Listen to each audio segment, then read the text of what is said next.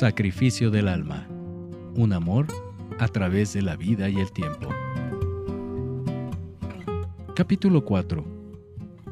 Las grabaciones. La convalecencia de Manuel después de la operación del apéndice lo obligó a resolver varios problemas que le ocasionaba estar ausente en la escuela.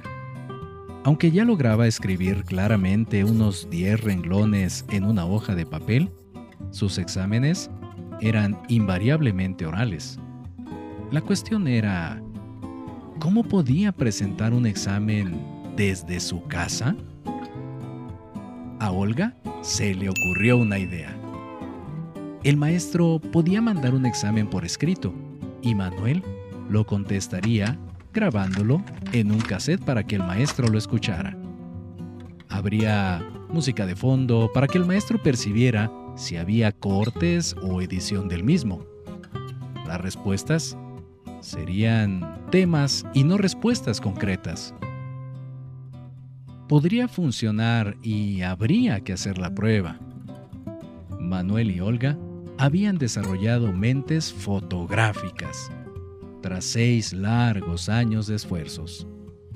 Para los dos, era mejor poner en práctica una superconcentración que repetir y repetir conceptos, perdiendo el valioso tiempo para jugar o hacer otras cosas.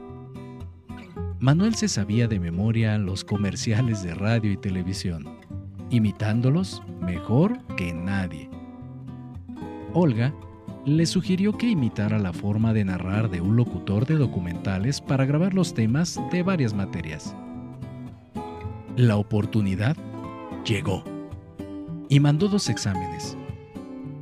Uno de historia, que quedó muy bien, y uno de literatura, el cual causó gran impresión en su maestra, quien no tardó en visitarlo para brindarle su ayuda e invitarlo a grabar lo que serían lecturas de los grandes maestros de la literatura. La voz de Manuel todavía no cambiaba por completo y tenía muchas variantes de tonalidad involuntarias, pero podían irse corrigiendo poco a poco. El otro problema era tener que aprenderse de memoria los textos y conseguirlos en braille. El intento fue bueno y lograron acabar un ensayo de 40 minutos, donde la maestra daba una semblanza de los escritores clásicos de la lengua española, y Manuel leía pasajes de sus obras.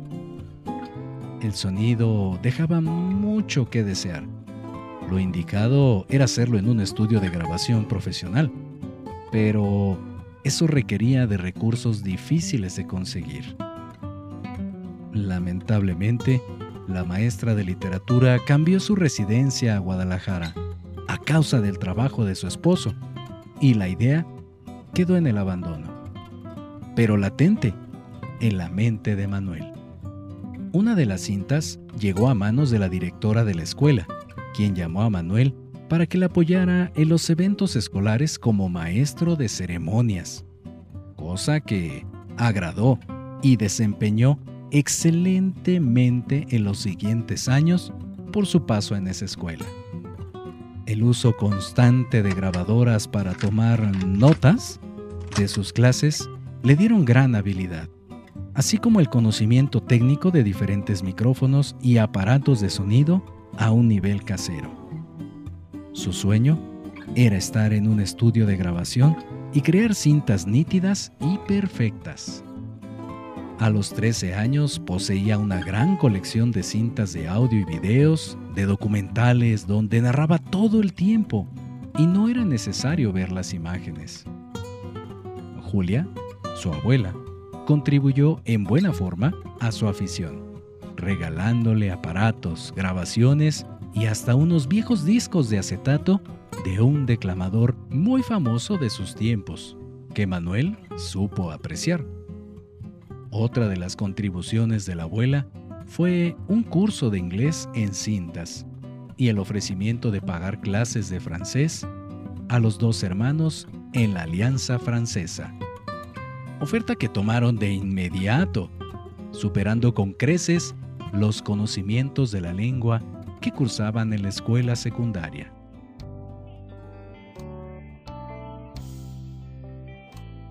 En ese tiempo, a pesar de mi condición, la radio y la televisión me apasionaban. Escuchar a los diferentes locutores me entretenía, analizándolos en sus distintas tonalidades. Unos trataban de vender, otros de divertir y otros de enseñar. Aprendí tanto de políticos que hablaban con pasión de su país, como los que querían convencer que su partido es el mejor. Estos últimos me daban asco. Con el tiempo descubrí que las palabras consiguen todo. Solo hay que saber escoger las frases apropiadas y usar el tono adecuado. Un hombre o una mujer pueden ser seducidos enteramente con palabras sin llegar siquiera a las caricias. Desgraciadamente, muchos granujas descubren este secreto antes que las personas honestas y usan el método para seducir arteramente como también para estafar, envolver, embaucar, engañar y timar. Me daba miedo pensar que pudiera llegar otro Hitler arrastrando a su pueblo y al mundo a otra guerra. A esa tierna edad deseaba que viniera a este mundo una persona sabia, con una voz y una personalidad cautivadora, que nos diera y enseñara cómo vivir, cómo amar a nuestros semejantes, cómo respetar este mundo. Yo hubiera estado feliz de escucharlo y seguir sus enseñanzas. Después, pensé que alguien lo hubiera matado, igual que hace dos mil años, y como lo hacen año con año, día con día, en cualquier parte del mundo. Lo importante para mí era saber a dónde quería llegar, cuáles eran mis ideales, para qué había venido a este lugar en la tierra.